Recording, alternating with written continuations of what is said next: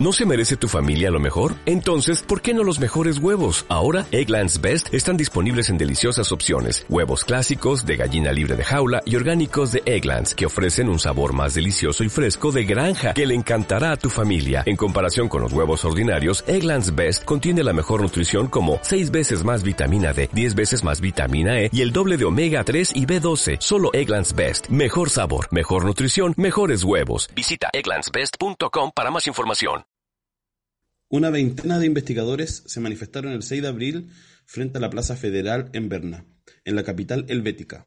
Pegaron sobre la fachada de la Casa de Gobierno afiches con extractos del último informe del Grupo Intergubernamental de Expertos sobre el Cambio Climático, IPCC, aprobado dos días antes.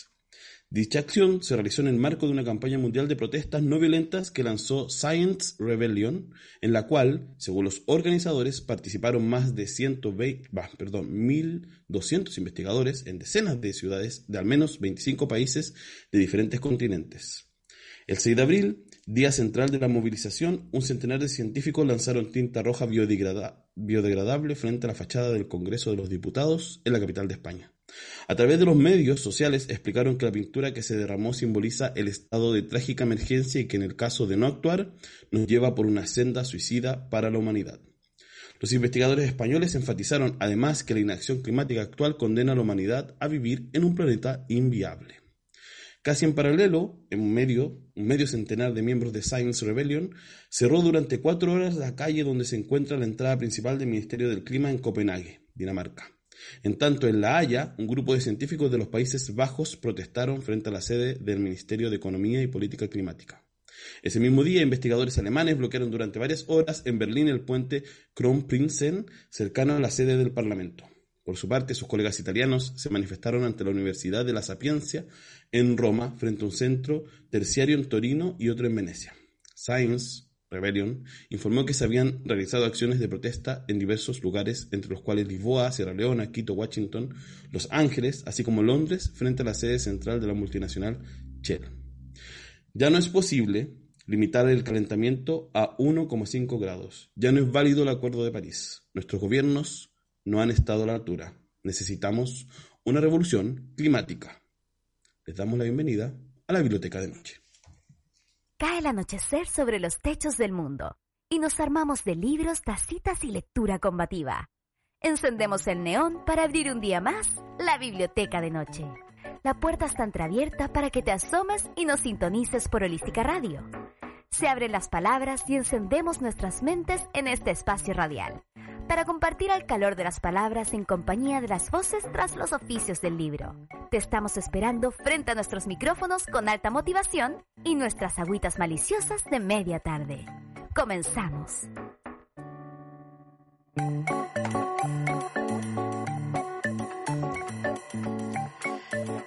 Hola, hola, comenzamos el capítulo 19 de este año de la Biblioteca de Noche.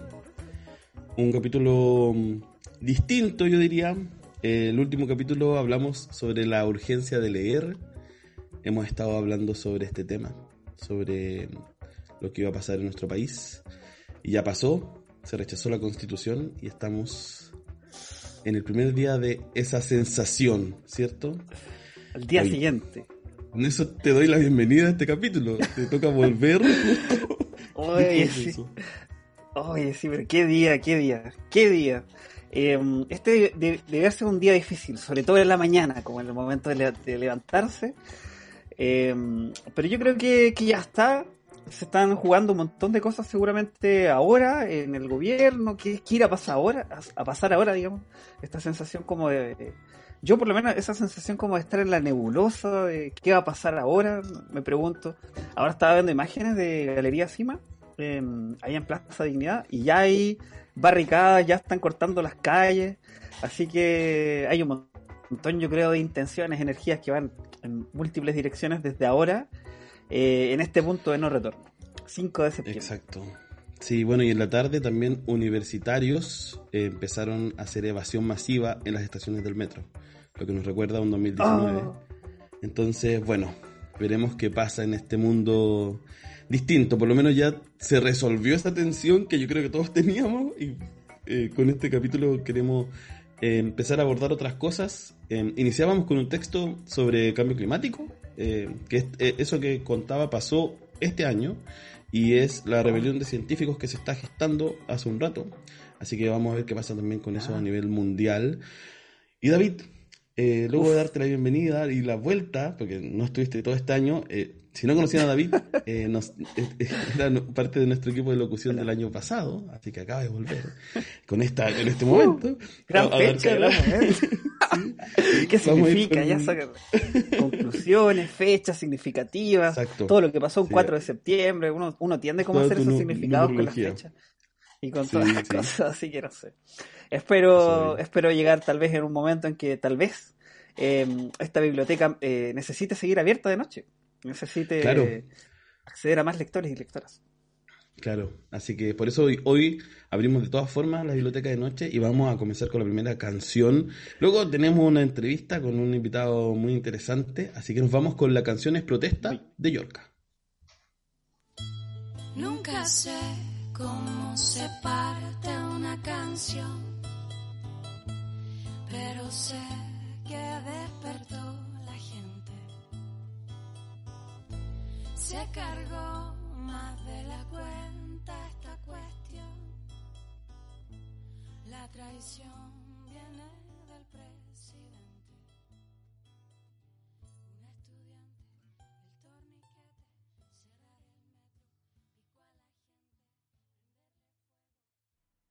Las voces tras los libros.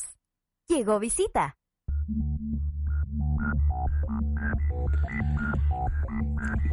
Bueno, volvimos después de escuchar esa hermosa canción de Yorka, que fue gestada en un taller de música que dirigieron justo al alero del 2019.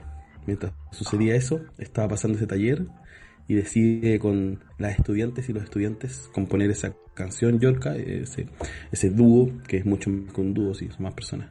Por eso quería ponerla. Y mm, bueno, David, sí. David, David. Oye, eh, tenemos ya aquí en, en pantalla a JC Cortés, eh, el invitado de hoy, y le vamos a, a dar la bienvenida como, como lo hacemos al estilo de la biblioteca de noche, con una pregunta inicial que tiene que ver contigo. JC, queremos conocerte. Y para conocerte, nuestra primera pregunta es la siguiente. ¿Quién eres? así en su amplio espectro. ¿Qué haces? ¿Y cuáles son tus obsesiones actuales? Cuéntanos. Ya, están buenas las preguntas. Es algo que de hecho me, me- me he cuestionado mucho últimamente a, a raíz del, como de lo que ha pasado con la editorial. Eh, yo soy, o sea, ¿quién soy? Soy editor y me dedico a hacer libros. Y últimamente mi obsesión es hacer muchísimos libros. Estoy obsesionado con, con, con que queden bien y con que queden perfectos. Wow. eh, yo creo que tengo la maldición del editor eh, de ser demasiado perfeccionista en, en muchas cosas y es imposible, cuando uno edita, es como, es imposible eh, quitarse el error de encima. Siempre hacer algo mal. O sea, ya sea por dentro del libro o Y- en el post de Instagram, que así, en todos lados siempre estáis conviviendo con el error y es terrible. ¿Y en qué te gusta ponerle más detalle cuando hablas de hacerlo bien? Eh, en las cosas, ¿en qué te gusta ponerle tu, tu- el trabajo más detallista? O sea, ponte tú a mí, las portadas de los libros me obsesionan un poco. Como que en, en nuestra editorial hacemos, o sea, eh, hemos estado haciendo libros que a mi parecer son muy bonitos. Y cuando no salen los colores como pensábamos que iban a ser, o, o cuando falta una cursiva en una contratapa.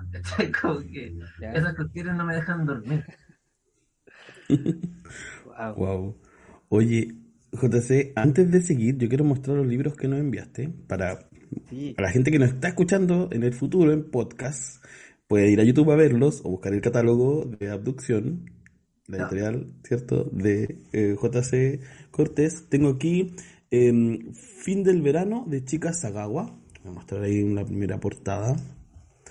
Tengo Qué bonito. también Indigno de Ser Humano de Osamu Dazai y Decadencia de Tokio, que esto es de... ¿quién es? Ah, Ryo Murakami, po, Murakami. obvio. Ryo Murakami. Ahí para que puedan deleitarse con las portadas. En vivo, por supuesto, se ven mucho mejor, así que envídenme. Dale, David. Abducciones buenísimo. ya- Ahí uno las ve. Ahí también podíamos ver el detalle, el trabajo del- de las ilustraciones también. Eh, eh, ¿Tienes alguna preferencia por, por- ciertos tipos de ilustraciones? O, eh, ¿Cómo te gusta plasmarlas en, los libros? Eh, ¿O qué, qué te llama la atención? ¿Qué te gusta plasmar el trabajo en específico en esa parte? Mm. Sí, o sea, me pasa que nosotros ahora estamos dedicándonos principalmente a la, a la literatura japonesa. No, no por nada los tres libros que, que, que- que están ahí son japoneses. Eh, en dos de ellos la ilustradora fue Javiera Bacaro, que es una ilustradora chilena, que ella como que igual le gusta la volada del, del manga y el anime, ¿cachai?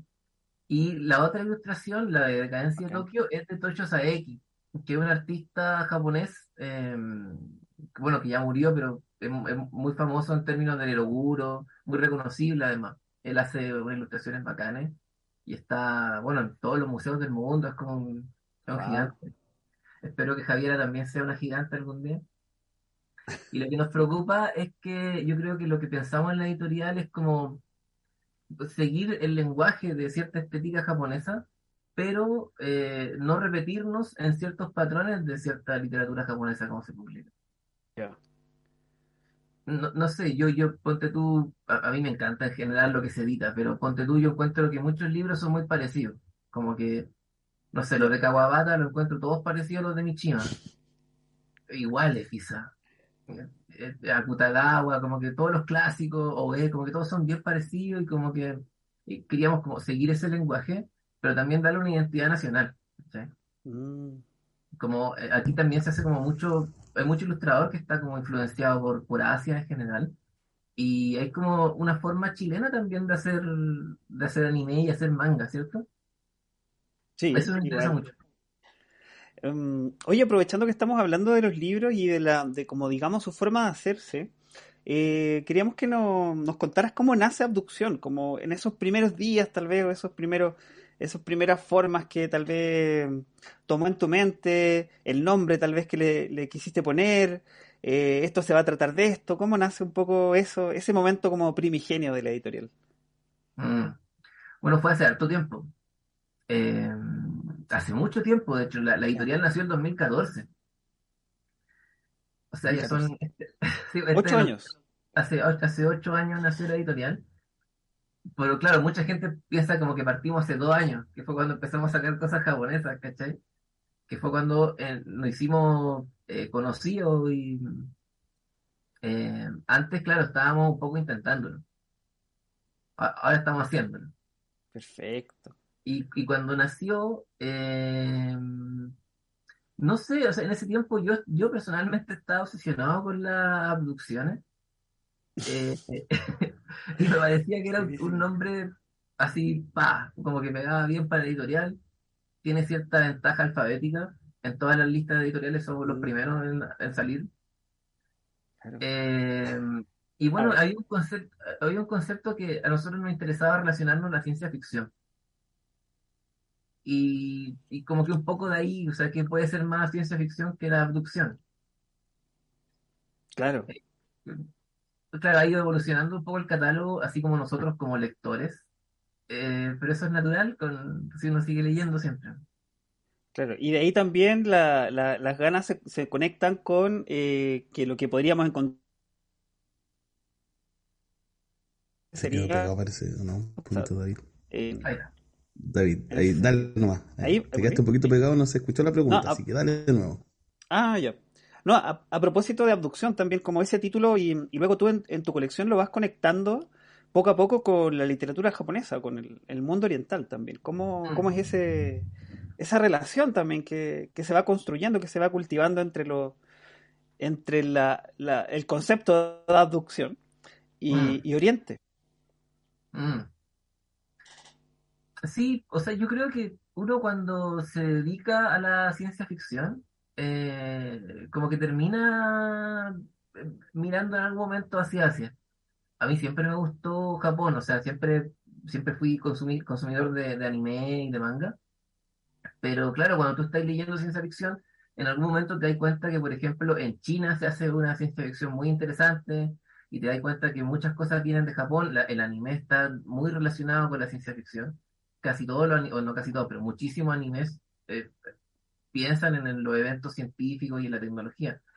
Entonces, como que yo encuentro que la conexión se hizo súper natural. No, nunca ninguna persona nos ha dicho como, oye, qué raro, como que cambiaron mucho su catálogo, ¿cachai? Es como algo natural en realidad.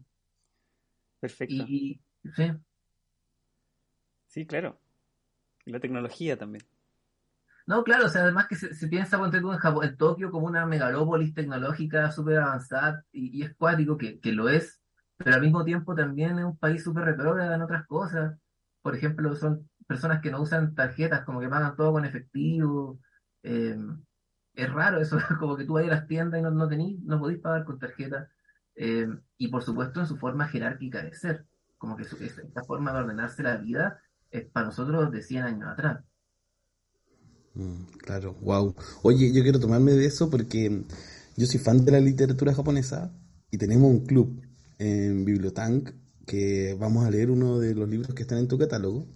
Estamos felices. Todas las personas del club querían leerlo, lo sugirieron desde finales de, de- yo diría que sí fue como finales del año pasado, principios de año, como que se empezó a hablar de abducción y, y cuajó. Eh, y por eso mismo quería preguntarte sobre eh, el catálogo de liter- literatura japonesa. ¿Cómo se hace esa selección y cómo se relaciona esta mm, curatoría con el mundo de los derechos de autor? Me intriga mucho cómo, cómo se gestiona, cómo es, es posible acceder a una obra, es complejo, no es complejo.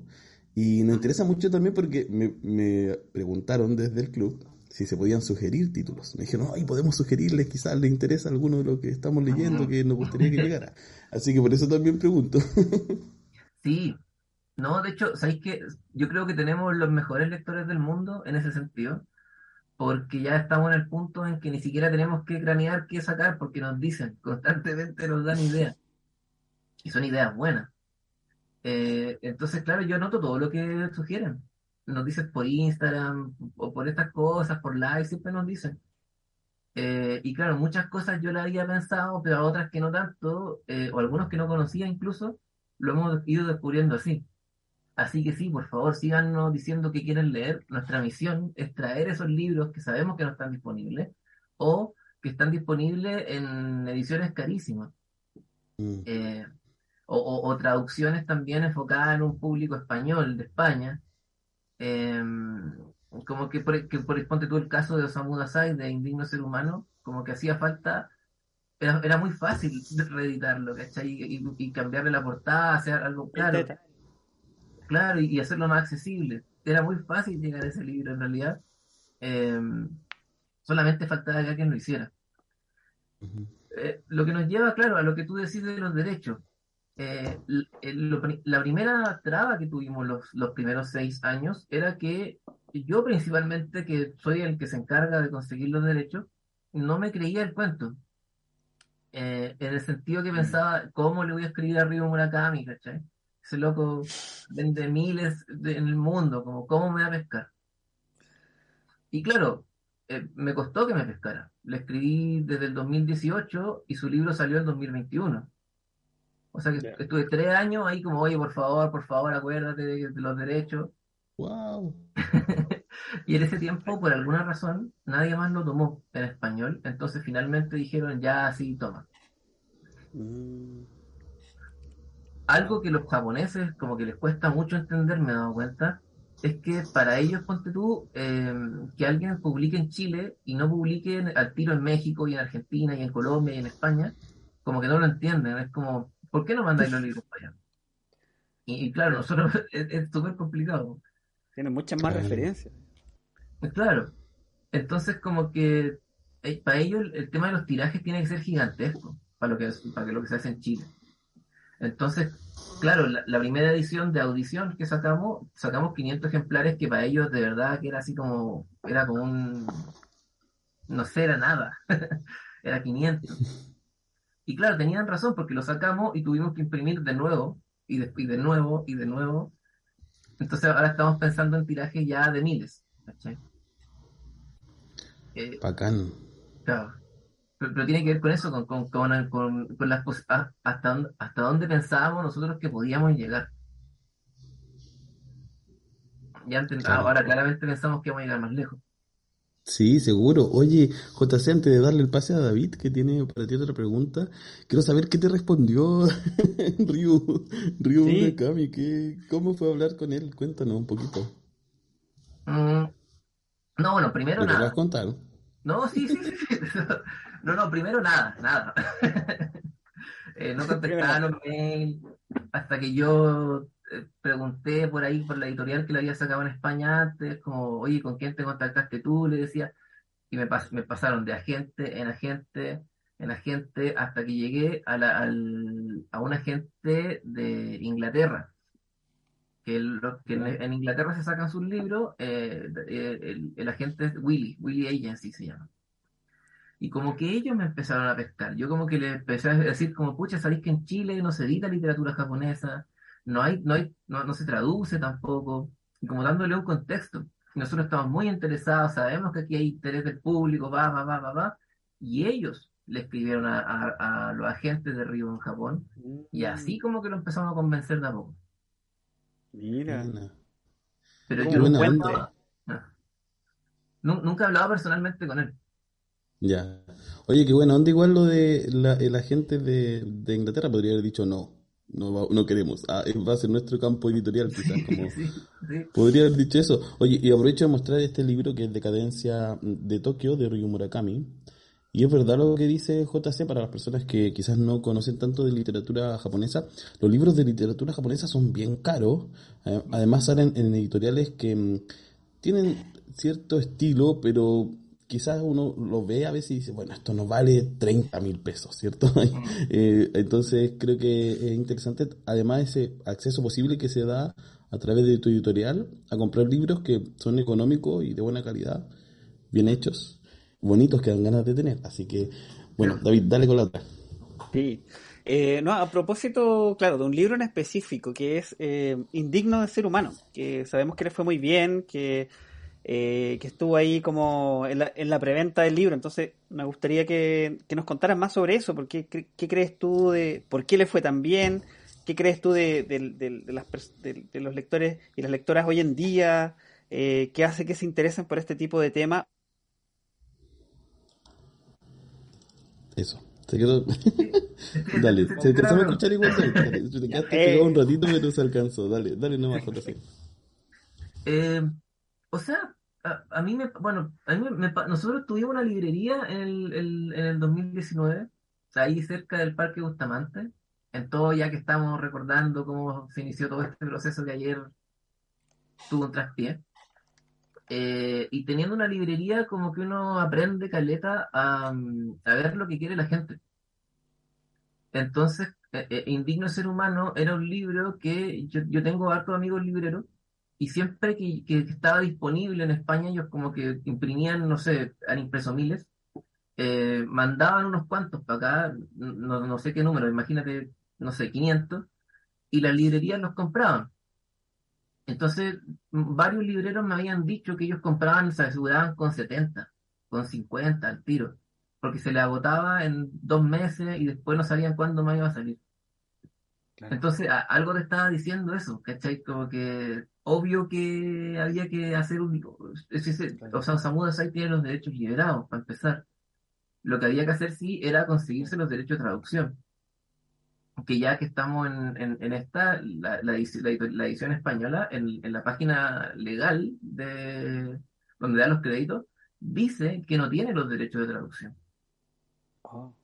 Dice Wow. como, no, no pudimos encontrar a los herederos de Monse Watkins, si, si aparecen les pagamos. Eso dice, básicamente. Oh. Eso dice. Wow. Entonces, yo leí eso y dije, ya, tan difícil es. Y me demoré dos días en encontrar el heredero de la Monse. Wow. Así que, y bueno, me contacté con ellos e hice el libro. Lo encontraste al tiro. Sí, no era tan difícil, como que yo creo que ahí faltó, bueno, para que vamos a pelar a los colegas, pero en fin. Eh, y claro, yo veía que era un libro que yo no, no lo encontraba bonito y costaba 18 lucas y era muy, muy delgado. Entonces como que era, era cosa de hacerlo. Por eso digo que fue muy fácil hacer ese libro. Entonces lo que nosotros hicimos fue hacer el libro, consiguieron los derechos y eh, hicimos la campaña por Instagram. Nuestro Instagram tiene, o sea, tiene 11.000 seguidores y lo que hicimos fue relacionarlo con el mundo del anime y el manga. Porque este libro tiene, o, o sea, hay, una, hay un anime, Bongo Stray Dogs, en donde aparece Lo Osamu amo. Dazai. Lo amo. que popular ahora, ¿cierto? Y el personaje de Osamu Dazai es, de lo, es quizá el más bacán del, del anime, ¿cierto? Entonces muchos, muchos jóvenes querían leer Indigno Ser Humano, que de hecho es como el poder máximo de Dazai en el, en el, en el anime. Eso lo relacionamos a la adaptación de Junji Ito, que hizo el manga, también lo hizo, Furuya, hay una película que fue muy exitosa. Entonces como que, como que hicimos un contexto en el que no solamente era un clásico de la literatura japonesa, sino que era algo que estaba vivo en la cultura que le interesa a los jóvenes principalmente de Japón. Perfecto. Wow. Oye, ese, ese anime bacán, Bongu Stray Boys se llama, ¿no? Dogs, Dogs. Sí, sí. Bongo Stray Dogs. Brevemente, paréntesis, por si alguien lo quiere ver, eh, es sobre eh, escritores, escritoras de Japón que tienen ciertos poderes y como que son medios detectives, pero bueno, pasan más cosas entre medio. Es, es mucho más complejo que eso, pero es muy interesante porque llevan a varios personajes de la literatura, escritores y escritoras, a, a, a moverse y a tener una vida muy distinta. Así que recomendado. Oye, JC, te invito a que leamos eh, algunos comentarios que tenemos en el YouTube. Bueno, la José Nast nos deja unos corazoncitos. Eh, Rafael nos Eh. manda saludos y dice: Cuatro es el golpe de carrera, ruidos de sable, matanza del seguro obrero. Yo creo que se refiere al 4 de septiembre, no sé. Bueno, hablamos de varias cosas antes, quizás alguna de esas. Eh, después Arturo de, nos cuenta, nos dice hola, nos manda unos corazones, pero dice, Hola, en su último paso por Santiago, me traje una edición del fin de del verano de Chica Sagawa de Abducción. Arturo es un auditor desde Canadá, así que anda por allá ese libro. Ah, Y qué bueno. bueno, Mire. Sí, bacán, ¿cierto? Acá. Oye, y te cuento que estamos acercándonos un poquito ya al final de la entrevista. Entonces, antes de el cierre, quiero volver a repetir los libros que tenemos acá. Hay muchos más en el catálogo. Está Fin del Verano de Chica Sagawa, Indigno de Ser Humano, del que estábamos hablando, de Osamu Dazai. Y que bacán porque hablamos como casi de todos los libros que están acá. Decadencia de Tokio, también. Hermosos. Muy recomendables todos. Re- recordarles que tenemos Club de Literatura Japonesa y estamos leyendo al- algunos de estos libros. Y quiero darle a JC eh, el espacio para que él nos diga, invite, eh, cuente lo que quiera, ¿cierto? El micrófono es tuyo en este ratito para que quizás puedas invitar a las personas a seguir la editorial y, y lo que quieras. Este es un espacio abierto. Dale. Ya, o sea, bueno, yo lo que diría de la editorial, que es lo que me hace disfrutarla, es que nosotros lo hacemos porque nos gusta. Eh, afortunadamente ahora tiene un, ha crecido tanto que puede ser nuestro trabajo. Antes como que yo trabajaba en muchas cosas y entre medio como que hacía los libros y ahora gracias a los lectores que, que compran nuestros libros, eh, puedo dedicarme solamente a hacer esto y es muy divertido. Entonces, como que lo hacemos con, con conocimiento de causa. eh, son libros que amamos, son ilustradores, ilustraciones que amamos. eh, y las cosas que decimos no es como que no es como que hay un encargado de marketing que nos está soplando como, oye, comparte esto, ¿cachai? Es como, es, es una editorial de fans para fans. Y, y yo creo que eso es lo que le gusta a la gente. Eh, y tenemos grandísimos planes. Eh, ahora nuestra colección asiática tiene seis títulos o siete títulos, pero se va a agrandar muchísimo el próximo año. Así que, y los libros que vamos a sacar vienen, de hecho, como conversábamos, de muchas sugerencias que nos dicen, eh, que nos dice el público lector, eh, y muchas cosas que yo estoy seguro que los otakus principalmente de, este país eh, no pueden acceder o han tenido que hacerlo por internet o pagar envíos muy caros. Así que mm, en realidad este editorial creo que nos conviene a todos que siga creciendo y espero que nos sigan apoyando. Y así vamos a cumplir los sueños de muchas personas que estamos esperando nuevos libros. Oh, excelente. bacán. Me encantó. Oye, los la- el fandom de los abduccionitos, ¿cómo se llaman los? Los abducidos. Los abducidos. ¿Mm? Oye, es verdad. Oye, qué bacán. Igual me muero de ganas de saber qué es lo que sigue. Solo te pregunto si podía adelantar alguna cosita de lo que viene Chiquitita. pronto. Mm, Está pensando, no parece que no está autorizado.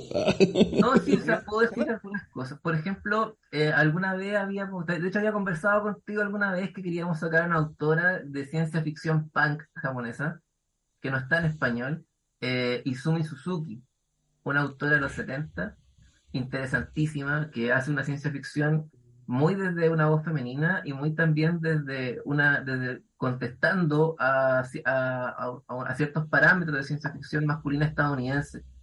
Eh, tiene cuentos muy raros, como de una cabra que pololea con un marciano, que es verde, ¿cachai? Y como que ahí aprovecha de hablar en verdad del racismo, son, son cosas muy bacanas. Ah, Tenemos planes de sacar, eh, queremos hacer algunos libros para niños y tenemos ahí un, un- un libro muy lindo que estamos trabajando, que son los cuentos de hadas de Lafcadio Hearn. Lafcadio Hearn fue uno de los japonistas, o sea, un- uno de los, de los pocos extranjeros que se ha ganado el nombre japonés de Japón, porque es muy imposible eso. Y él la publicó en, a principios del siglo XX de en un formato muy específico, con unas ilustraciones muy bacanas, en encuadernación japonesa, papel crepé. Nosotros estamos haciendo como una edición que reproduce esa primera edición. Entonces va a ah, ser como nuestro primer libro, objeto artístico. Y eso va a estar disponible, espero Bacán. que sí, el próximo año. Y así. eh, Oye, oye, hacer una pregunta.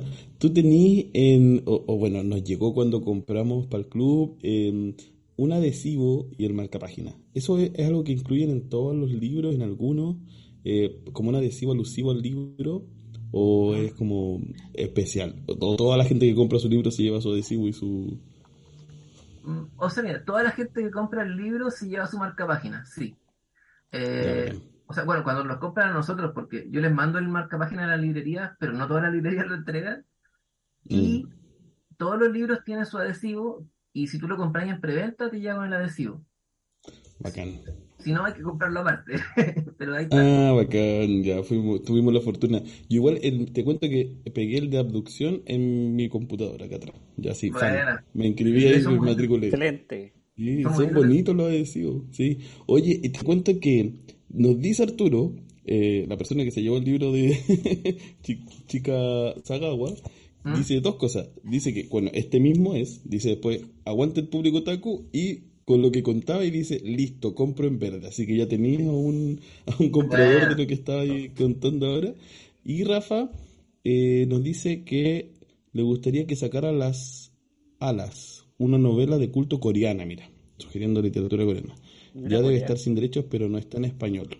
Mira, hay otra sugerencia. Ahí voy a, voy a anotarla. Voy a anotarla también. La gente da ideas, da ideas. Sí, bacán, bacán, JC. Oye, eh, te cuento que estamos ya al cierre de la entrevista. Agradecemos que nos acompañaras en la biblioteca de noche eh, con estos libros y bueno, con todo tu catálogo. Voy a mostrarlo de nuevo en YouTube. Decadencia de Tokio, Indigno de Ser Humano y Fin del Verano.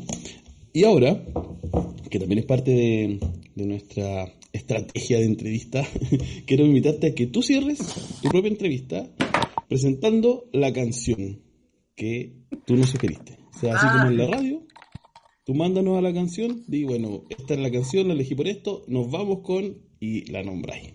Eso, nosotros silenciamos nuestros micrófonos con David para dejarte a ti cerrar y sorprendernos con Sí. la canción que elegiste ahora. Ya. Bueno, los voy a dejar entonces con Midi Crónica, que es un grupo de rap eh, callejero, eh, bueno, para hacer, eh, como se dice, graffiti en las calles en Japón. Eh, creo que es muy curioso ver raperos japoneses y como en esta combinación tan urbana, media... me- Van a entender a lo que me refiero ahora que lo vean. Eh, pero los dejo con su mayor hit, que es San Francisco de Midi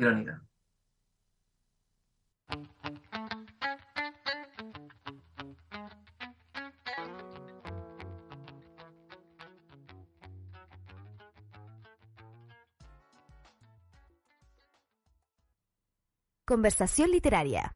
El Círculo de las Palabras.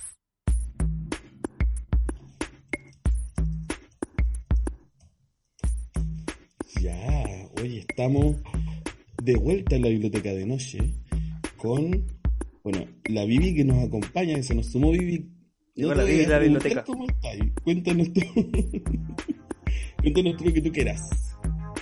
Hola, hola, estamos. eh, estamos reagrupándonos, yo creo. Y qué mejor que reagruparnos en, en comunidad, pues si estamos todos en la misma, ¿para qué vamos a hacer el, al del matinal de Chile? Pase lo que pase, ya no. Estamos en eso, hay que ser honestos, Sí, pues.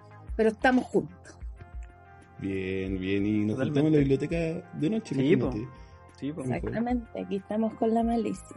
Café Para con... buscar la sabiduría ancestral de los libros, ¿cachai? Ah, Exactamente. esa onda. Hoy, bueno, en la columna de hoy la dirige Grace, que espero que se conecte. Porque Vamos a- la vamos a llamar. Sí, vamos a hacer una llamada en vivo. Ah, ah, eso te va, a llegar en vivo. Lo vamos a convocar en este momento y va a llegar. Ahí, Miren. mira, ahí está apareciendo. Bueno, ahí va a aparecerles ustedes en cualquier momento en la pantalla. Grace se está conectando. Mientras, agradecer a la entrevista que tuvimos recién, al entrevistado JC Cortés, que nos habló de abducción editorial con sus libros. Bueno, nos pasó esto, ¿cierto? Indigno del ser humano, de Osamu Dazai, basado en el anime. Vean el anime que se llama Bungo Stray Dogs, que son los personajes, los escritores de literatura japonesa, siendo personajes de ficción en un anime, es hermoso. Este otro, Decadencia de Buena. Tokio, de Ryu Murakami, un autor que es de suspenso, de terror, es bien interesante. Y poesía, Fin de Verano, de Chika Sagawa. Y como Excelente. si fuera justo estuviera pensado todo esto, alcancé el tiempo para promocionar los libros de abducción editorial y estamos con Grace. Gracie, ¿cómo estáis? Hola. Bien, ¿y ustedes? Ay, Excelente. estoy desde el cielo porque estoy en Santiago. Oh, estoy en dale. Santiago. citadina. Oye, Sí, sí, te escuchamos, te escuchamos. Estamos- Oye, Gracie, no estamos al aire, ¿estamos al ¿cierto? aire? Estamos al aire, mira, si es ¡Estamos al aire!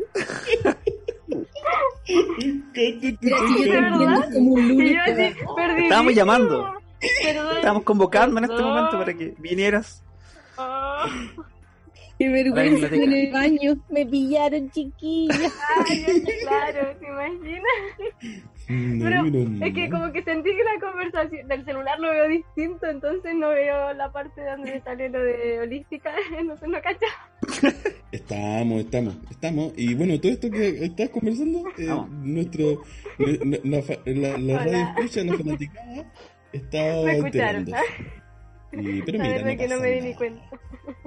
No pasa nada, no pasa nada. Mira, viste hon- honestidad pura por, por todos lados. Oye, Gracie, bueno, te estábamos esperando porque tú nos traes la columna de Y hoy. pido disculpas, es Bien. que no me di cuenta de la hora y estaba comiendo.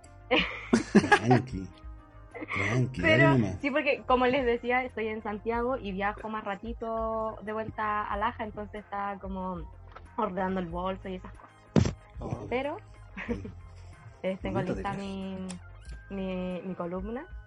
Eh, como saben, mi columna se llama El efecto de los afectos. Y el día de hoy lleva el nombre de un poema que lo voy a leer, que se llama Ojalá de, Edua- de Eduardo Galeano. Ojalá podamos tener el coraje de estar solos y la valentía de arriesgarnos a estar juntos, porque de nada sirve un diente fuera de la boca ni un dedo fuera de la mano. Ojalá podamos ser desobedientes cada vez que recibimos órdenes que humillan nuestra conciencia o violan nuestro sentido común. Ojalá podamos merecer que nos llamen locos, como han sido llamadas locas la madre de la Plaza de Mayo, por cometer la locura de negarnos a olvidar en los tiempos de la amnesia obligatoria. Ojalá podamos ser tan porfiados para seguir creyendo, contra toda evidencia, que la condición humana vale la pena, porque hemos sido mal hechos, pero no estamos terminados. Ojalá podamos ser capaces de seguir caminando los caminos del viento, a pesar de las caídas, las traiciones y las derrotas, porque la historia continúa, más allá de nosotros, y cuando ella dice adiós, está diciendo hasta luego.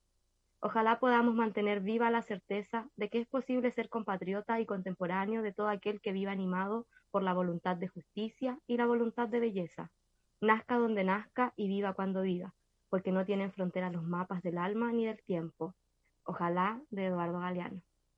Eh, vengo con esto porque lo vi hoy día publicado por Loom y yo creo que todos acá en el programa nos sentimos quizás un poquito tristes o muy tristes, eh, agotados, un montón de, de cosas quizás con sentimientos encontrados también y me hizo tanto sentido porque yo me siento muy en la, desesperanza eh, en estos momentos. Venía ya en la desesperanza, pero en algún momento, como hace una semana, dos semanas, dije, no, no, en verdad ya, voy a estar con una actitud más positiva.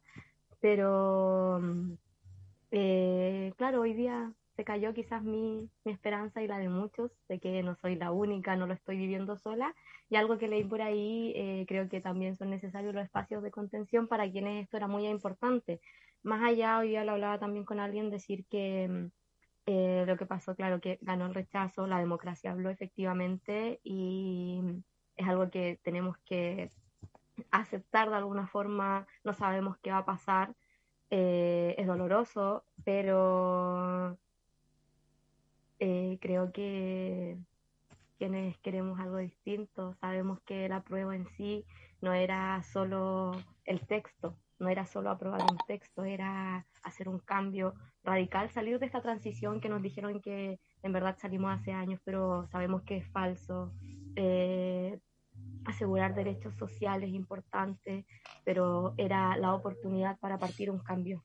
Y eso es lo que a mí, por lo menos, principalmente me tiene como más, más triste o sentirme más derrotada. Pero este poema siento que llega también hoy día en un momento que estaba muy en la... eh, que mm, quedamos, da lo mismo que nos llamen locos, que nos llamen locas, eh, o lo que quieran llamarnos, pero tenemos esperanza en que vale la pena, como dice ahí, eh, la condición humana. A veces la perdemos quizás, pero quizás sí, también digo así como por un lado, mira, está mirado muy pesimista en estos momentos, diciendo, no, nada vale la pena, y está el otro que dice que, que sí, que en verdad eh, esta derrota no significa que se acaba todo aquí, que nos queda mucho más y como dice ahí, la historia va más allá de, de nosotros y de nosotras como sujetos, sujetas individuales. Eso. Qué acertado tu poema, es como un abracito cuando estás ahí. Porque al final quedamos, yo creo que todos pasamos por una montaña rusa de emociones, como hablaba con un amigo hoy día, que era como, no, pucha, sí, ah, oh, Eh, fue como el partido más largo, más eterno, casi como un de tenis, ese que duran muchas horas, me acuerdo cuando chica. Y Ah, no sé, a mí me pasó más encima, mira, me pasó que me tocó ir a votar a Toronto, de aquí de donde yo estoy son tres horas, entonces entre auto, después tren, llega ya todo entusiasmada y después volví al conteo, porque por la una yo quiero saber, a mí no, no, no, yo ya estoy aquí. Y cuando de repente veo, yo dije, este Bielsa, estás aquí, me doy cuenta que es un caballero con, mira, todo el equipo de la vestimenta de un coach coach de fútbol de la selección chilena y dije, puta, no sé, pues vi un tío, ¿cachai? Y dije, oh, ¿cómo vamos? Aparte que andaba con audífonos y andaba, como, "Oh, sí, vamos bien, vamos bien. Y yo, ¿cómo vamos? Y me dice, ah, no sé cómo vamos, me dijo, ¿por cuál vais tú? Y yo, por apruebo. Ah, me dijo, voy por el rechazo. Y te Oh, juro que se comportó como mi compañero bully en quinto básico. Estuvo todo el rato como, ¡ay, vamos ganando! Sí, por fin. Y me miraba y yo así. Eh, En mi mesa ganamos. Hubo igual algunas irregularidades, había una firma más, etcétera, etcétera. Después me vine llorando, analizando por qué me siento. Yo siempre he dicho esta frase, me siento como un yugoslavo. Siento que hay una patria que tengo, pero mm, que no me reconozco, no reconozco valores en ella. Y siento que de todo este proceso, eso es lo que atesoro. La comunidad, nos vimos, veníamos una masa con banderas, cagados de la risa, bueno, estábamos todos listos, llegamos ahí, pero habían otros que estaban entre medio de los arbustos. Y esos fueron obligados a ir a y no estaban contentos de ir obligados a orar. Y se llenó mucho de fake news. Y también eso agradezco que todo este proceso nos ayuda a mirarnos, po. Este es el Chile y es el producto de, de faltas de leyes en educación, pero no solamente una educación en el colegio, una educación de mirarnos, de hablarnos, no desde el ego, sino que de vernos como comunidad, de que lo que le pasa a Pertorca nos pasa a todos, de que si hay alguno de mis amigos con camiones al jife, bueno, ¿por qué? Eh, eso yo saco de este proceso que nos conocemos más. Ya no hay ese, esa, esa nebulosa de cómo será el padrón electoral cuando sea obligatorio. Ya sabemos que este es el Chile. Ya sabemos quiénes somos y para dónde vamos. No es el fin. No, no, no sé, yo tampoco quiero un positivismo tóxico, pero yo vengo marchando de, con de, delantal 2006 como pingüina. A mí ya me lo hicieron. A mí ya me tuve que reconciliar con Chile. Yo ya tuve que pasar por todo eso. Entonces, como siento que ahora de estar tan cerca, bajar los brazos y decir, ¿sabes qué? Nos merecemos todo. No, mis sobrinas no se merecen eso. Yo, no, me- yo me vine acá a estudiar. ¿Para qué? Para algún día volver a Chile y hacer un cambio. Pero nos falta eso, un nuevo pacto social. Y para eso parece que hay que seguir conversando. Y eso es lo que pensamos que ya lo habíamos hecho. Y no. Nos falta un poco ahí. Pero está bien, pues está bien reagruparnos en unos tristes decepcionados, que le creímos un ex y nos volvió a hacer la misma. Todas esas cosas, también, tan válidas. Todas las imágenes. Sí. No sé, cuéntenme ustedes cómo están, pues. Tiremos para afuera, invitemos también a los que nos están escuchando que nos envíen sus audios al más 569-7511-1852 y cuéntenos cómo lo estáis viviendo. O ahí en cómo YouTube también ganando. pueden dejar los comentarios. en YouTube, etcétera. ¿Cuáles han sido sus agüitas de hierbas para el corazoncito este día? Yo tuve que Vuestros hasta espacios de contención. Exacto, ¿cómo nos estamos cuidando ahora? Porque se viene todo y ellos, pff, presidente de todo el Chile. No, hay que estar ahí vivito. Y pasaron hartas cosas, como un... Es como cuando se cierra una temporada, es como, como que un capítulo, un... algo, donde el día siguiente es, es otro, empieza otro libro o empieza otro capítulo, eh, sin, sin retorno, es, es distinto. El, el país de hoy es distinto al país de ayer o antes de ayer. Tío diferente, con algo aprendido tal vez o con algo algo ya como incorporado que vamos tal vez a darnos cuenta en un tiempo más, en un par de semanas, tal vez en un mes. Eh, pero es otro, es otro. Eh, Estamos procesando, estamos tratando de integrar algo, eh, recuperar las fuerzas también. Estamos recuperando ahí de este machucón. Somos un país Eh, apaleado. ¿Cómo? Somos un país apaleado. Nuestros padres están con miedo. Todo es como aquí voy a salir a wear, a marchar, hay que trabajar igual. Hoy día entendí eso, recién, de chuta. Pero aún así no hay que dejar los ideales. Creo que no, no hay que soltar, no hay que soltar ninguna de las luchas, porque es darle el espacio a la ultraderecha, es darles el espacio al odio. No, no- todavía no entiendo que cómo ganó el comercial de, de Nos falta amor. Yo te juro que lo vi acá con, El rechazo con amor. acá no entiende No. mucho español, pero lo vi en un comercial de, no sé, North Face, alguna marca, era como alguien muchiliano, nos falta amor. Es como No. Mr. Burns, les traigo paz. No, no estás contaminando todo, no entendí nada. Malísimo. yo, yo quiero decir eh, que siento que mm, algo que vi ayer, un meme, porque además Capo habla de memes, por supuesto, eh, que era nosotros somos los dinosaurios votando por el meteorito. Me parecía Literal. demasiado literal, sobre todo porque yo hoy día partí leyendo una, una columna sobre cambio climático. El hito de extinción, lo voy a decir así, que el hito de no retorno es el 2024 Ajá. y mm, no se está haciendo nada. Y yo creo que no sé si se va a hacer algo. Mm. Y eso significa que ese año no hay vuelta atrás. Literal. El planeta ya no es viable. Nunca más. Oh, Nada de lo que hagamos. Qué heavy. Y eso La no lo digo yo, lo dice el informe que yo les comentaba al principio, de, mm, es como la agrupación interamericana o intergubernamental, creo que es cierto, de científicos, que son más de 14.000 artículos que dicen eso. O sea, no llegaron a una conclusión porque un artículo, cuando dice ¿cierto? Esa- esa frase que dice, bueno, un artículo dice, no, son 14.000 artículos que dicen esto. Y algo que yo tenía mucha fe en esta constitución era en eso, en poder quizás marcar un punto y hacer un levantar quizá incluso un, un espacio más y un diálogo más planetario frente a esto.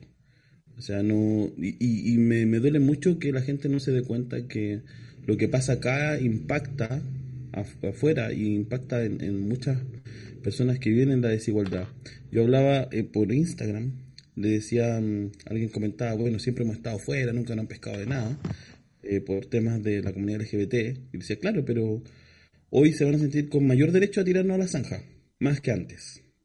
Ya no solo eh, los casos que sí ocurren constantemente, sino que ahora se van a sentir con el derecho. Con el derecho de pegarle a alguien porque es de otro país. Con el derecho de matar a una mujer, nuevamente. Más. Y al moverse eso, no se mueve acá, se mueve en todo el mundo. O sea, lo que pasa en Rusia con la propaganda anti-gay, lo que pasa en Estados Unidos, lo que está pasando en otros países, no solo con la comunidad LGBT, con las mujeres, con las niñas y los niños que viven, como dijo la Bibi, habló de Petorca, también yo quiero nombrar a Puchuncaví, que son representativos de zonas de sacrificio. Em, literal, eh, ese concepto que existe en nuestro país, zona de sacrificio. Sí. Y mm, quería decir, además que mm, agradezco mucho el poema de Grace. Habían dos cosas que, que dijo que me gustó mucho, que al- alcancé a notar. Una era la amnesia obligatoria y también hemos sido mal hechos, pero que no estamos terminados. Y eso me gusta mucho, porque creo que ahí hay una esperanza. Y para finalizar mi intervención en este, esta vez, para darle la palabra a ustedes también, quiero agradecer a todas las personas que hicieron esto, esta constitución, porque nos dieron esperanza, Sí. un lenguaje nuevo, Sí. nos entregaron un diccionario de una futura existencia. Y quiero agradecer sobre, sobre todo a las que conocí, tengo acá el agrado de tener la firma de dos constituyentes, o sea, me gustaría tener más, pero de dos grandes constituyentes, en el de la naturaleza, el de la mano un rollo, que es de Modatima, lucha por los derechos del agua, y tengo en el de la ruralidad a la gran Loreto Bueno. Vallejos, que es profesora de historia y de política, que es tremenda. Cuando nos visitó el club explicó las cosas de manera tan clara, tan clara. Y a muchas y muchos más. A la Cristina Dorador, ¿cierto? A Gaspar Domínguez, a toda esa gente que estuvo hasta las 3 de la mañana trabajando de lunes a domingo. La que Sí. recibieron organizaciones sociales. Yo no me creo que esto es un mal texto. No lo es. Yo lo leí y no lo es. No lo es. Y esa no es una razón. Y lo último que quiero decir, porque ya no quiero latear más, es que mm, apareció en el Congreso del Futuro, en el Instagram, una cita de Julia Cage, economista, y dice, la, mo- la democracia funciona cuando la gente recibe suficiente información. Y esto es lo que vivimos, aunque no quieran asumirlo, no es una verdadera democracia. No es una verdadera democracia. No puede ganar la mentira, el odio y la violencia. Sí, Chile necesita terapia. Tenemos el síndrome de Estocolmo. Siento un poco que esta zona de confort, no, mejor aquí, no, porque es lo que conozco y yo sé que tengo que tener tres trabajos para pagar el estudio de mi hijo y lo voy a hacer porque para eso yo trabajo. Pero qué lindo sería que no tuvieras que parte de eso, que tu hija se preocupara solo de estudiar, que, que tú, si quisieras acceder a otras opciones o adicionales, bien, está la libertad, pero no tenemos el derecho todavía. Vamos a seguir luchando por eso. Yo agradezco y sumo también a, a las constitucionales de mm, Elisa Loncón. Eh, para mí fue como, yo quiero ser como ella cuando grande. yo quiero ser como ella cuando grande. Eh, gente que te inspira, también eso saco, gente que inspira, gente que mueve, gente que lidera, gente que tiene voz. Aquí también agradezco a Sebastián que lideró todo un virales constituyentes, que es uno, tan, tantas cosas que se movieron, no es en vano, también les digo eso, no es en vano. Se siente así, lo entiendo, pero no es en vano. Nos conocimos, nos miramos, nos apañamos, fuimos con Sí. todo. Y queda más, pues queda cancha, todo es cancha, para mí todo es cancha. Todo Y es verdad, toda- eso, aprendimos un montón, un glosario enorme de, de derecho constitucional y de, de principios básicos de derechos humanos, creo yo. Como que llegó a, a nosotros, a nosotras, un catálogo de pa- palabras, que dicho sea de paso, creo que hay, hay un grupo, un grupo que, que anda repartiendo palabras también a propósito de un diccionario poético constitucional.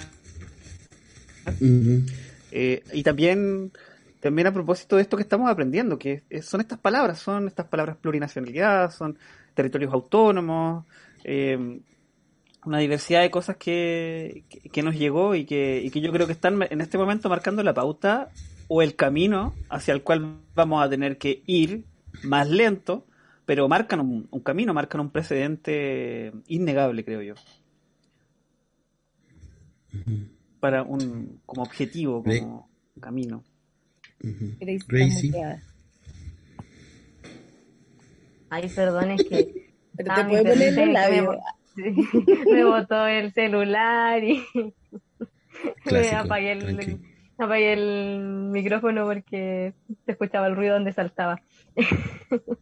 que lo que dice David es algo que creo se nos, ol- quizás se nos olvida a veces en el enojo, en la pena. Efectivamente hay harto aprendizaje, yo igual siento que aprendí harto, eh, si bien hace rato me interesaba mucho como el mundo ya así de, informarme más sobre política, entender más cosas, porque creo que es necesario. Eh, nunca en el colegio, antes no había educación cívica, fue eliminado, ahora se agregó otra vez.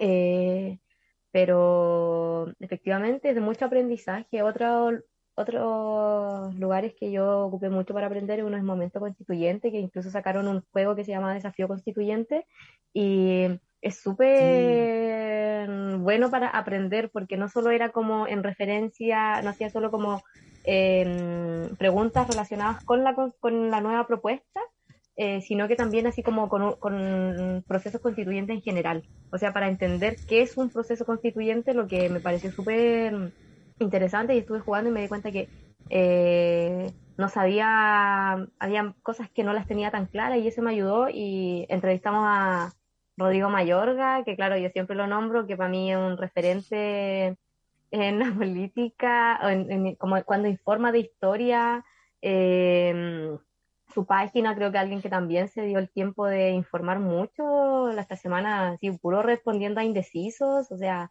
eh, un gran trabajo. Eh, él, sé que hay más gente como él, yo lo nombro a él porque es al que, a quien sigo, eh, pero hay mucha gente que hizo trabajo, yo lo mismo que ustedes mencionaban, la gente que fue constituyente, pueden haber algunos que efectivamente no nos agradaron, pero el proceso en sí creo que es uno de los más democráticos que hemos tenido en Chile. Eh, pudimos escoger quienes queríamos que nos representaran, pudimos escoger las normas que queríamos que fueran votadas, pudimos proponer normas. Eh, nunca habíamos tenido ese espacio y creo que es sumamente valorable eh, sentirnos felices de que logramos eso en una pandemia, que todas esas cosas son, son algo que no podemos olvidarnos. Nosotros, nosotras que siempre estamos recordando lo que pasó porque queremos aprender de ese pasado, tomar eso eh, para mm, valorar todo ese trabajo que vimos, como decía la Vivi, que no fue en vano. eh, pero eso, en verdad, como los análisis, claro, respecto a, no sabíamos este grupo de gente que votó ahora, que nunca había votado, por ejemplo, no sabíamos tendencias políticas, no sabíamos el conocimiento ¿no? que podían tener, como todo eso era algo que no se conocía porque era gente que nunca posiblemente había votado. Entonces, quizás ahora lo que tenemos que hacer es que hay que llegar a otros lugares a los que no se llegó, eh, ser mucho más duro con el tema de informar y porque al final la campaña de la prueba en un momento más que en informar estuvo eh, solo derribando fake news lo que es nefasto que haya tenido que ser así o por ejemplo también que se permita que en las en las franjas de, de cualquiera de las opciones se hayan imprecisiones o hayan mentiras como era con eh, lo del rechazo o mensajes de odio, esto de que perdonemos la violencia, o sea, me pegaron y ay, yo por amor no lo voy a denunciar, o sea, eso debiese estar regulado de otra forma, no se debiese permitir nunca que sea parte de, de una, mm, eh, ¿cómo se llama? Se me olvidó el nombre. eh, franca, Campaña. esta campaña eh, en general debiese ser eliminado porque no podemos permitir que la violencia se apodere de los espacios de todos y todas como son tan importantes los espacios, por ejemplo, donde se, deci- se toman decisiones políticas, eh, políticas públicas, sociales, etcétera. Eh, nos mostró, creo que esta semana vimos lo peor también de, de todas las personas, eh, violencia por una opción o la otra, gente, diputados como el de la, de la carrera peleándose en un lugar que no debiese ocurrir eso. Eh, ¿Por qué tenemos a un tipo así que es capaz de llegar a los golpes cuando debiese ser el diálogo lo que nos mueva?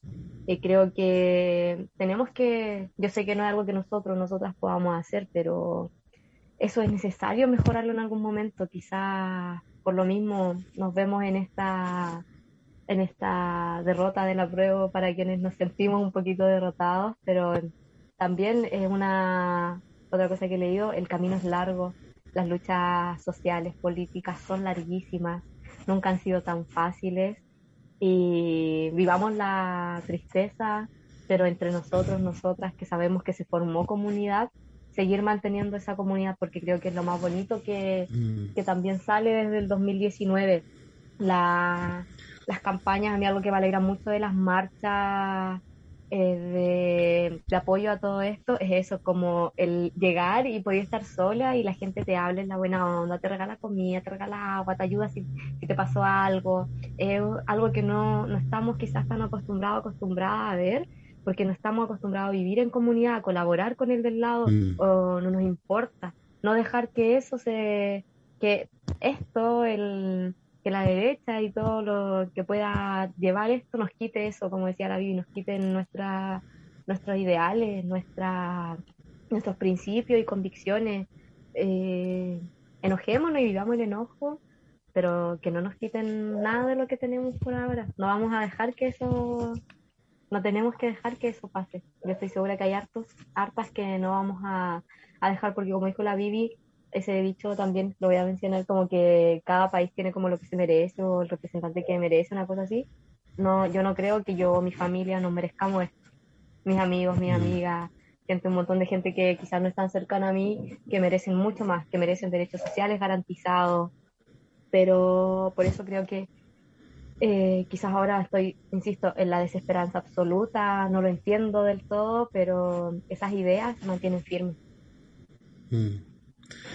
Sí. Yo creo que algo también de lo que decía Grace hay que rescatar, eh, la batalla, el poder alcanzar nuevos derechos, cambiar las cosas, es una, como se denomina, batalla cultural. Y los discursos importan. Lo que decimos importan.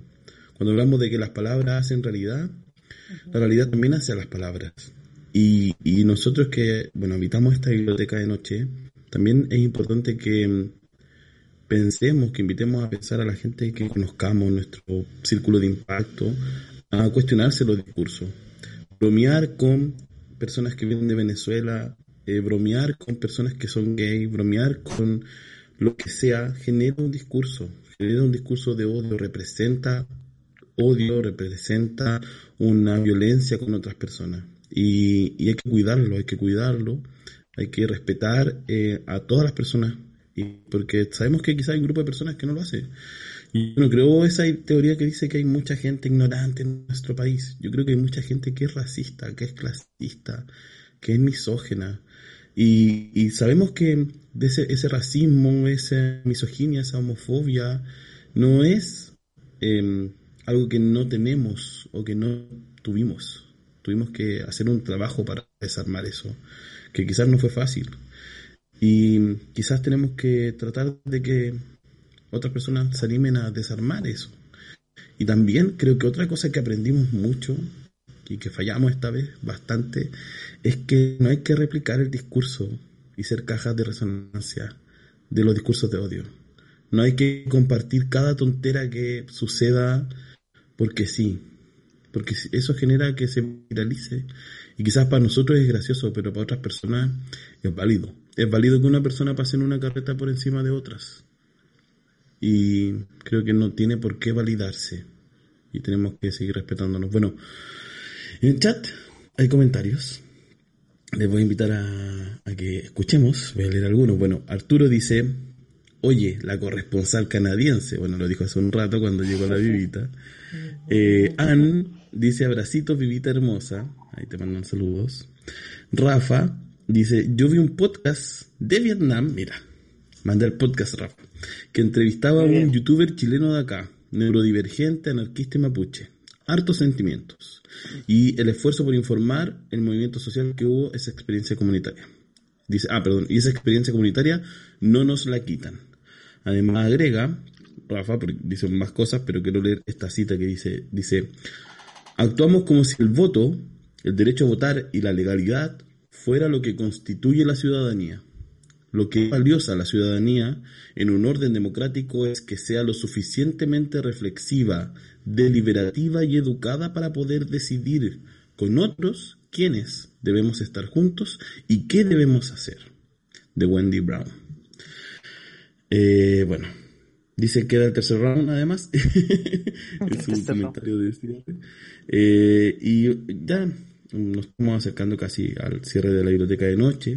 Yo traje una selección literaria, pero me gustaría igual, si quieren decir algo más sobre este tema, bueno, lo que queda también pueden decirlo, pero si les queda algo más que decir. Yo voy a bueno. cerrar nomás, pero si quieren decir algo antes.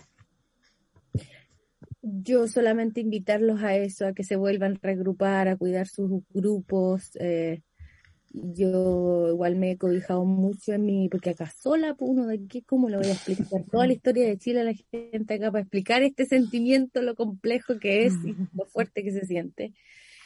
Eh, agradecer a mis amigos que están alrededor del mundo, que agradezco a Holística Radio, la mayoría de ellos los conocí a través de la comunidad. Y mm, sigámonos apañando ahí, no estamos solos, no estamos soles y no nos vamos a dejar, ya tenemos un camino, y ese camino no se va a borrar.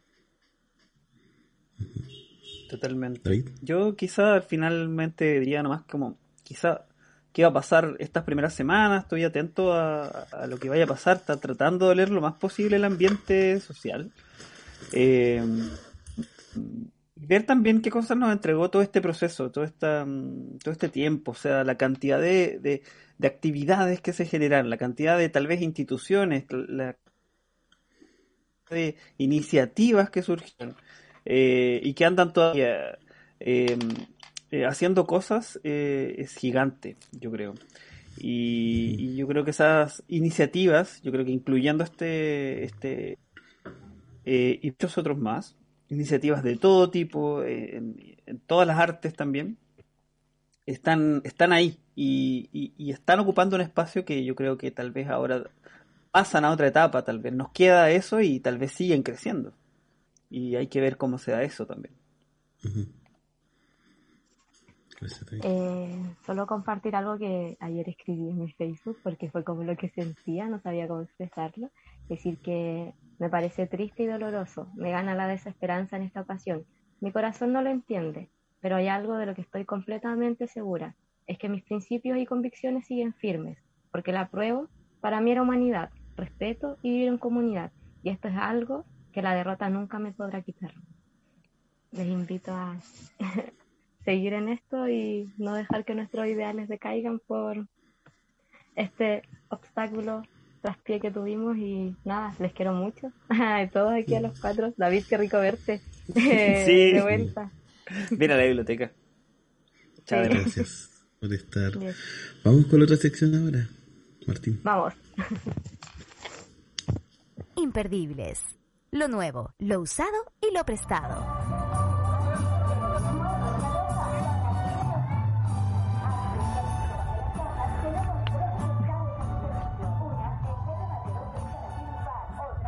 Bueno, ya estamos en esta sección final de este capítulo 19 de la Biblioteca de Noche.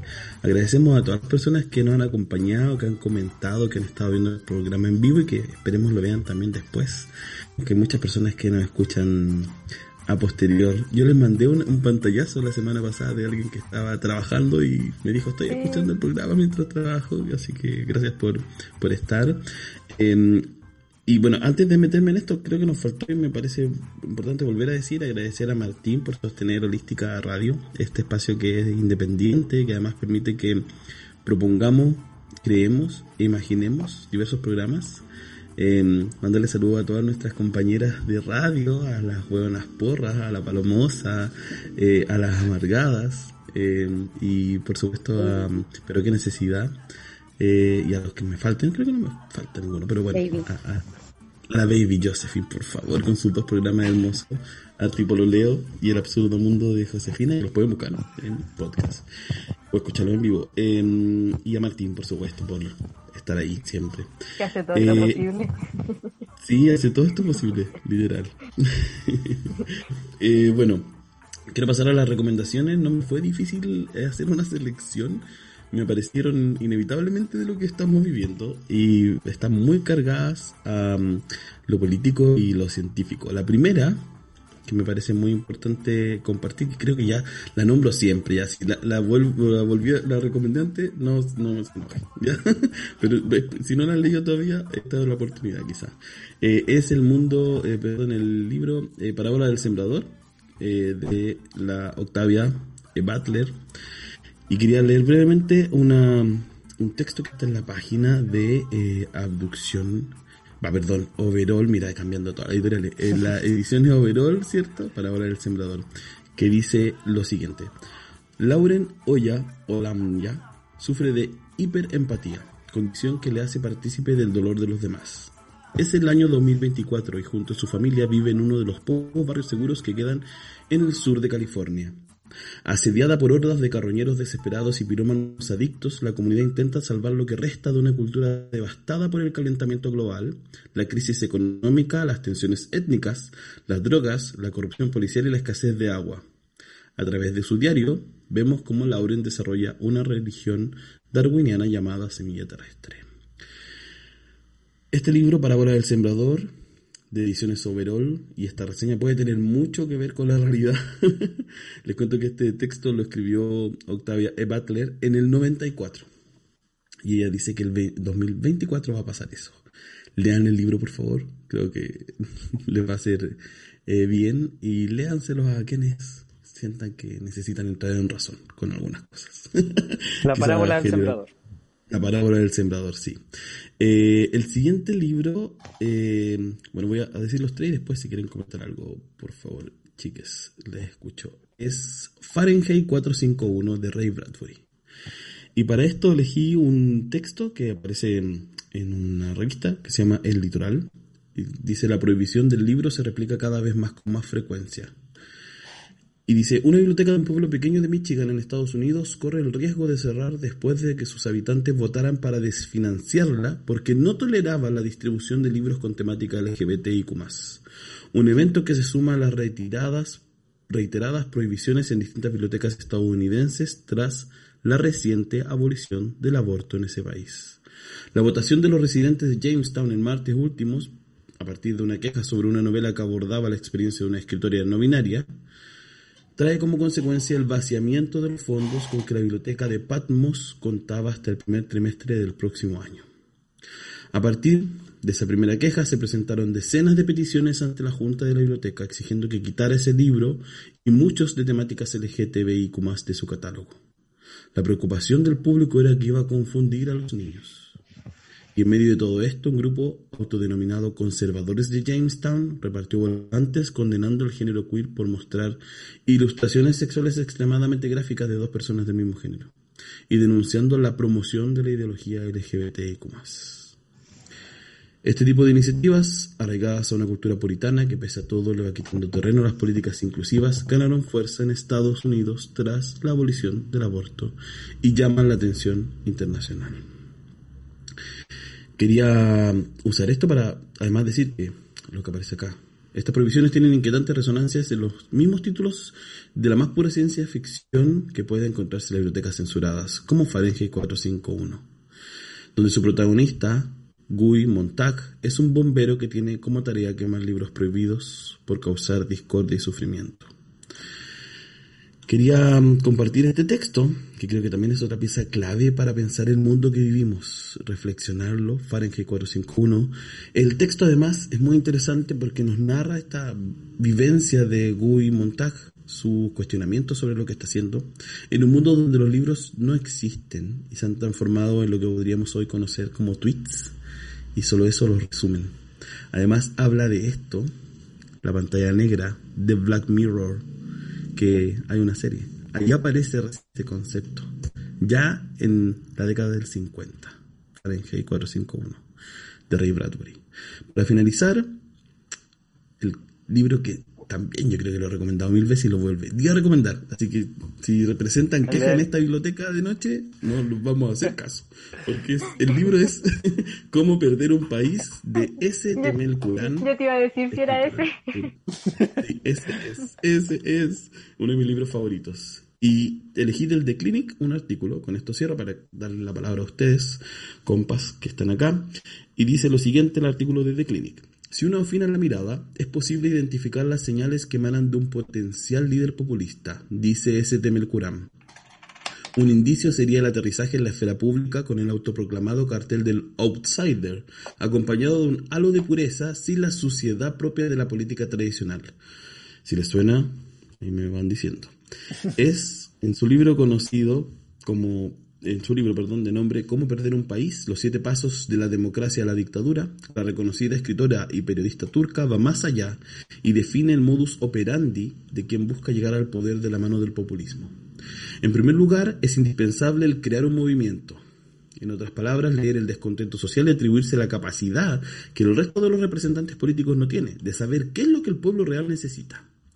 Las grandes masas caen rápidamente en el juego al sentirse víctimas de un sufrimiento que puede ser verdadero, como la pobreza generalizada, o manufacturado median- mediante el discurso.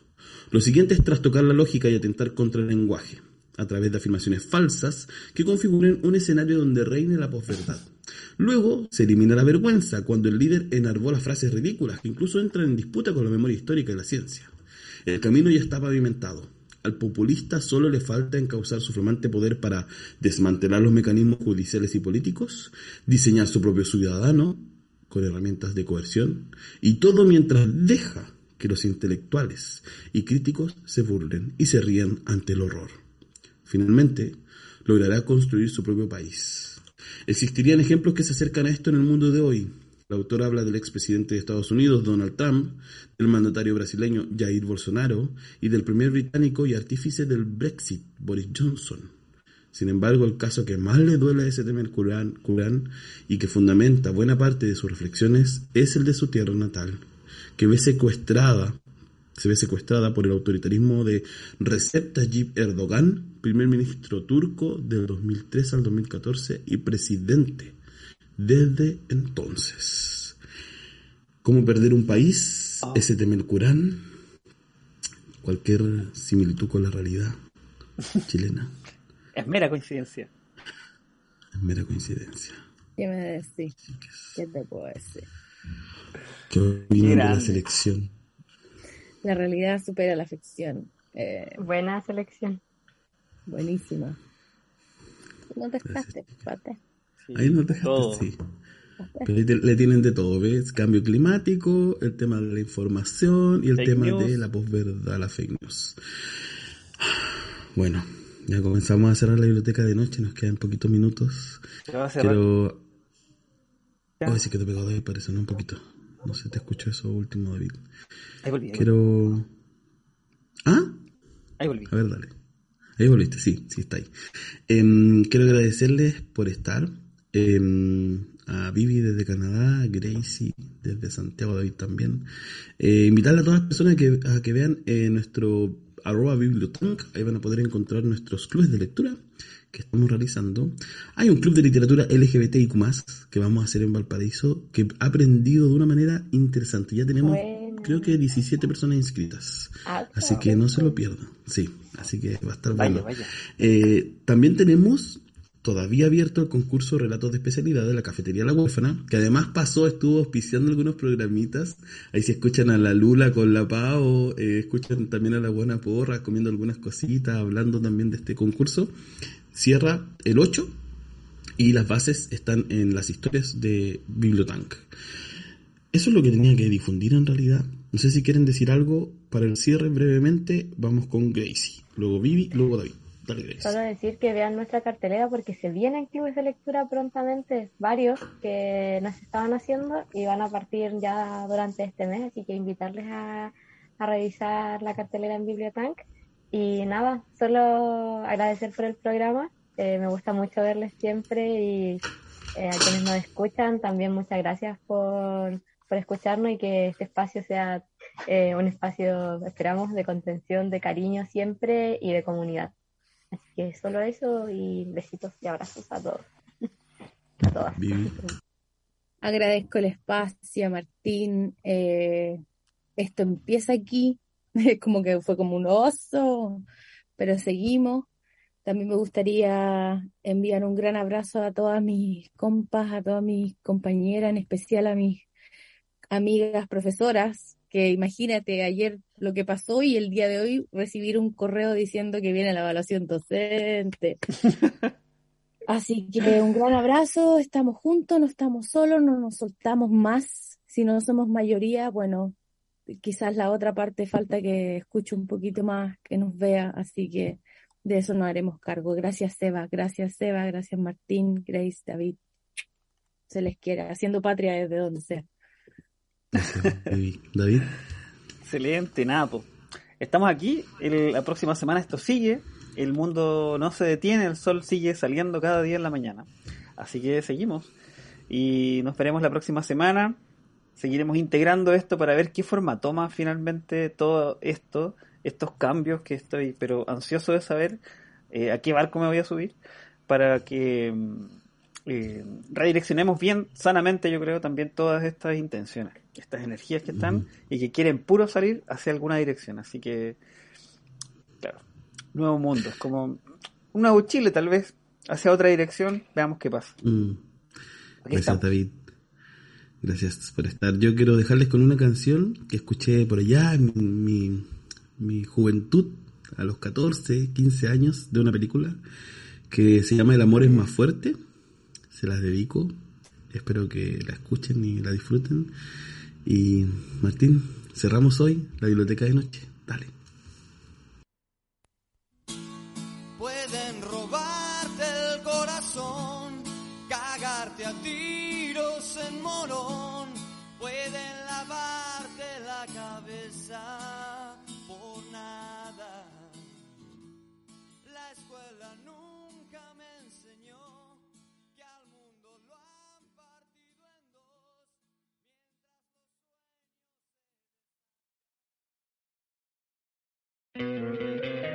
Te encantaría tener 100 dólares extra en tu bolsillo? Haz que un experto bilingüe de TurboTax declare tus impuestos para el 31 de marzo y obtén 100 dólares de vuelta al instante. Porque no importa cuáles hayan sido tus logros del año pasado, TurboTax hace que cuenten. Obtén 100 dólares de vuelta y tus impuestos con 100% de precisión. Solo con Intuit TurboTax. Debes declarar para el 31 de marzo. Crédito solo aplicable al costo de la presentación federal con TurboTax Full Service. Oferta sujeta a cambios o cancelación en cualquier momento.